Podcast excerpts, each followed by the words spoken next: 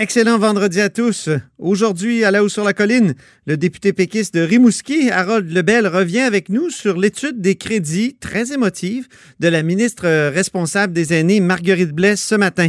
Aux yeux de M. Lebel, la CAQ n'en fait pas assez pour les soins à domicile et les maisons des aînés ne sont que des CHSLD plus luxueux et plus petits où tout le monde voudra aller, mais où il n'y aura pas assez de place. Notre compteur ensuite, Jean-François Gibault, dénonce vertement le caractère dépensier fou du gouvernement Trudeau à Ottawa, notamment la prolongation de la prestation canadienne d'urgence jusqu'à la fin septembre. Le gouvernement est en train de préparer une nouvelle génération de bougons, peste-t-il.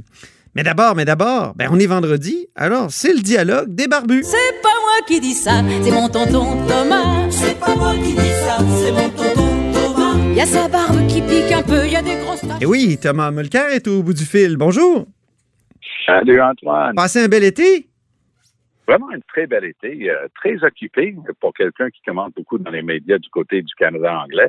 Euh, j'en avais parce que le scandale We Charity euh, et les histoires autour de Bill Morneau et du premier ministre Trudeau nous ont donné du fil à retordre tout l'été.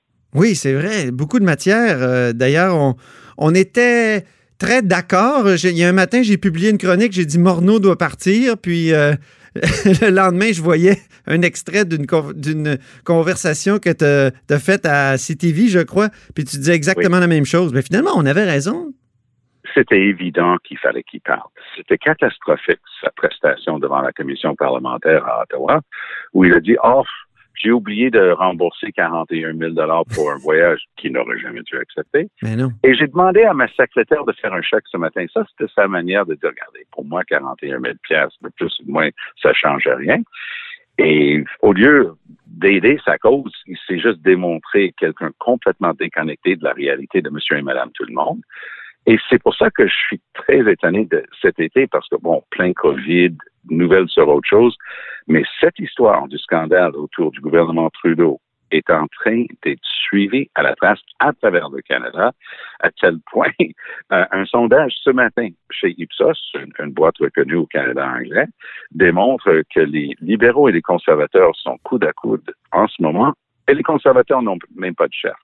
Donc, la cote des libéraux qui était montée aux stratosphères parce que M. Trudeau donnait de l'argent, puis il réglait les problèmes de tout le monde, puis il était tout ça dans sa conférence de presse, pas de questions réelles. Petite parenthèse, il donnait de l'argent alors que M. Morneau était peut-être pas d'accord ou était inquiet qu'on en donne trop. Et ça, c'est intéressant. Et ça, j'invite nos, nos auditeurs de, de, garder un œil là-dessus. Parce que M. Trudeau, a, en, bon québécois, tiré la plug sur le Parlement avec ce qu'on appelle la prorogation, un mot compliqué pour tout simplement dire il a annulé toutes les commissions parlementaires qui étaient en cours, y compris les commissions parlementaires qui enquêtaient sur sa propre incurie. Donc, c'est fascinant de, de voir qu'on peut faire ça au Canada. Aux États-Unis, je peux vous garantir que les congressmen et congresswomen auraient continué. Euh, mais ici, le, le, l'exécutif peut débrancher le législatif comme il vient de le faire là.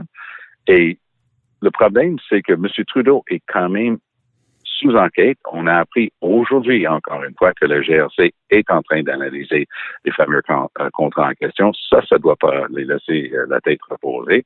Mais M. Trudeau a neuf vies, comme un chat. Euh, et lui, son plan, c'est pendant quatre, six semaines, il va aller faire un lac à l'épaule en quelque part au Canada anglais. Il va mettre ses ministres autour d'une table avec des trucs qui vont avoir été concoctés d'avance à, l'aide de, de sondages d'opinion. Puis il va nous annoncer, et je vous le dis, il va nous annoncer que son gouvernement va être le gouvernement le plus écologique, le plus environnemental, le plus vert, le plus développement durable de l'histoire du Canada. Et regardez bien, un gars qui en ce moment est en train de languir comme euh, ministre de la Culture et, et, euh, et, tout ça, c'est mm-hmm. Stephen Guilbeault. Tout le monde dans le milieu environnemental que je côtoie encore beaucoup aujourd'hui était persuadé, et d'ailleurs, ils se sont pas gênés de le laisser reprendre, ceux qui voulaient qu'il soit élu, qu'il allait être le prochain ministre de l'Environnement. Alors voilà qu'il est euh, dans un ministère tout autre. J'enlève rien à l'importance du patrimoine. C'est un ministère, mais c'est pas là où on le voyait. Moi, je mhm. pense que M. Guilbeault va avoir un rôle clé à jouer dans cette vision de développement durable qu'ils vont essayer de pitcher parce que ça va les permettre de, encore une fois, se distinguer des conservateurs, pas juste jouer dans des, les, trucs habituels, ah ben, les conservateurs sont ambigus sur l'avortement et tout ça. Ils vont pouvoir carrément dire, nous, on est all in pour l'environnement. Les conservateurs n'ont pas de plan là-dessus. Que ce soit autour ou McKay qui gagne euh, dimanche, ça ne change rien, ils pourront pas les suivre. Et ça risque de compromettre le vote toujours fragile du NPD parce que les gens, voyant, entre guillemets, une menace avec l'élection d'un gouvernement conservateur. Ah oui, ils vont se ranger. Ils risquent il reste de se rallier autour de Trudeau, surtout s'il est capable de faire ce pitch progressiste. Alors, gardez un œil sur les prochaines semaines sur l'environnement. Gardez surtout un œil sur Stephen Guilbeault. Tu as parlé de prorogation, puis ça me fait penser à ton texte dans, la, dans The Gazette euh, il y a quelques jours. Là, Julie Payette mérite mieux. Qu'est-ce que tu voulais dire? Es-tu en train de, de défendre euh, la fonction du gouverneur général? Non, je, je, ne défendrai pas la monarchie, mais parfois les individus. Ben, mes ancêtres irlandais se retourneraient dans leur tombe si je défendais la monarchie. Ben oui. Mais, mais, mais Royal Tom. mais, euh, mais très, le plus sérieusement du monde, le, timing, hein, le, le moment où ils ont décidé de, de se livrer à ces attaques-là, tout ça s'est espiné de l'intérieur. Hey, Antoine, il n'y a pas une seule plainte d'une personne. Il y a pas tu parles des attaques à, ben l'endroit de Julie ah, Payette, du fait qu'elle crée un climat toxique? Atmosphère toxique, bla, bla, bla. Hey, hey, coudon, elle essaie de s'échapper à la GRC qui est là pourtant pour le surveiller. Ça coûte plus cher, elle prend l'avion euh, pour aller à Saint-Jérôme. C'était écrit, ça. Est-ce qu'il y a un complot anti-Payette? Non, c'était une distraction. C'est un bon vieux truc, puis je peux vous garantir qu'il y a du monde autour de Justin Trudeau qui connaissent tous des bons vieux trucs. Eux, ils sont sous pression. Le truc We Charity est en train de les faire très mal.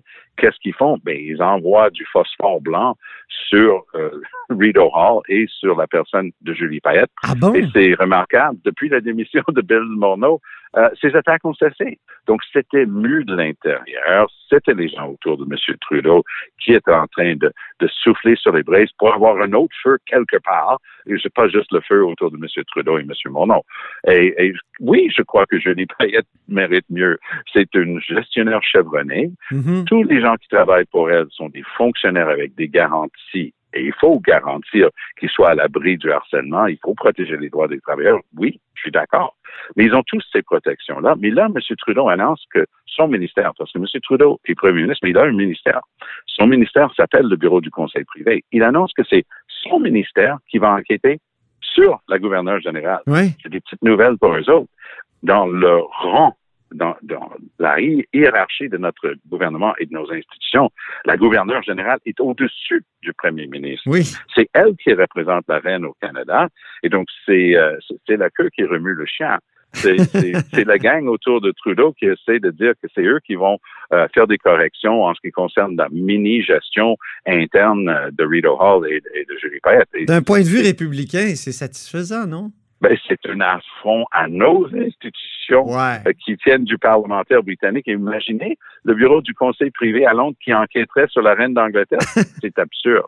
Ben, elle reçoit beaucoup de sous, peut-être que. Elle reçoit beaucoup de sous et la nôtre aussi. Oui. Mais euh, on est poigné avec jusqu'à temps qu'on devienne une, république. En terminant, euh, cher Tom, pourquoi les anglophones de Montréal ont plus d'inquiétude à l'égard de la COVID que les francophones. Ça, ça conduit à tout un débat euh, en commission parlementaire hier. Puis, M. Legault a répété euh, le fait, son analyse, son hypothèse, que c'est la faute d'Aaron Durfeld de, de, Gazette. Oui, c'est un excellent journaliste. Et de CNN. oui, qui a entre autres dévoilé l'horreur de ce CHSLD privé, privé à Dorval qui s'appelle Héron, où les gens, les personnes âgées ont été laissées mourir de faim et, dans leurs excréments. C'était une horreur. Tout le monde était parti. Et donc, il a fait ce travail-là. Puis M. Legault le prend personnellement. Il dit, ben, il m'attaque quand il, révèle des choses comme ça, ce qui, ce qui est vraiment bizarre. Euh, notre collègue, José Legault, a écrit un très bon papier dans le Journal de Montréal aujourd'hui, qui, parce qu'elle connaît très bien la communauté, elle dit, un instant là, la COVID-19 était concentrée à Montréal, par hasard, la communauté anglophone aussi est concentrée à Montréal. Monsieur Legault n'a pas d'antenne à Montréal, pas de connexion à Montréal avec, euh, avec son parti, du moins lui personnellement il y habite. Mais elle a aussi démontré, elle a dit, écoutez, regardez des places comme Côte-Saint-Luc, c'est une communauté tissée serrée, d'anglophones majoritairement, mais qui est très âgée en moyenne. Elle dit, le maire de Côte-Saint-Luc était le premier à, exiger le port des masques dans les centres d'achat, Hmm. et je- j'ajouterais, c'était le premier au Québec à fermer ses centres d'achat. Il y a un très gros centre d'achat dans, sa, dans euh, sa petite ville qui s'appelle le Cavendish Mall, le Mike Cavendish, et il l'a fermé. Il a dit, garde, non, c'est fini. Et ça, c'était bien avant que le- la province agisse. Mais est-ce que, monsieur, est-ce que l'hypothèse de, de M. Legault, selon laquelle, quand on regarde plus CNN ou les médias anglophones en général, euh, très critiques à l'égard de la gestion de, de Trump, est-ce qu'on n'est pas porté à faire des associations, à dire Ah, ben c'est ça, euh, c'est mal géré, c'était peurant cette affaire-là? Peut-être, mais au début, les gens disaient que, avec raison que les Américains avaient bien agi sur un chapitre, c'est qu'ils avaient fermé leurs aéroports, aéroports et leurs Oui. frontières, chose que nous, on a tardé à faire. Mhm. Donc, oui, peut-être euh, du côté anglophone, euh, on regarde aussi CNN, mais je- selon les statistiques que j'ai vues, euh, les anglophones de Montréal ont tendance d'abord et avant tout à consommer localement Mhm. le- leurs nouvelles.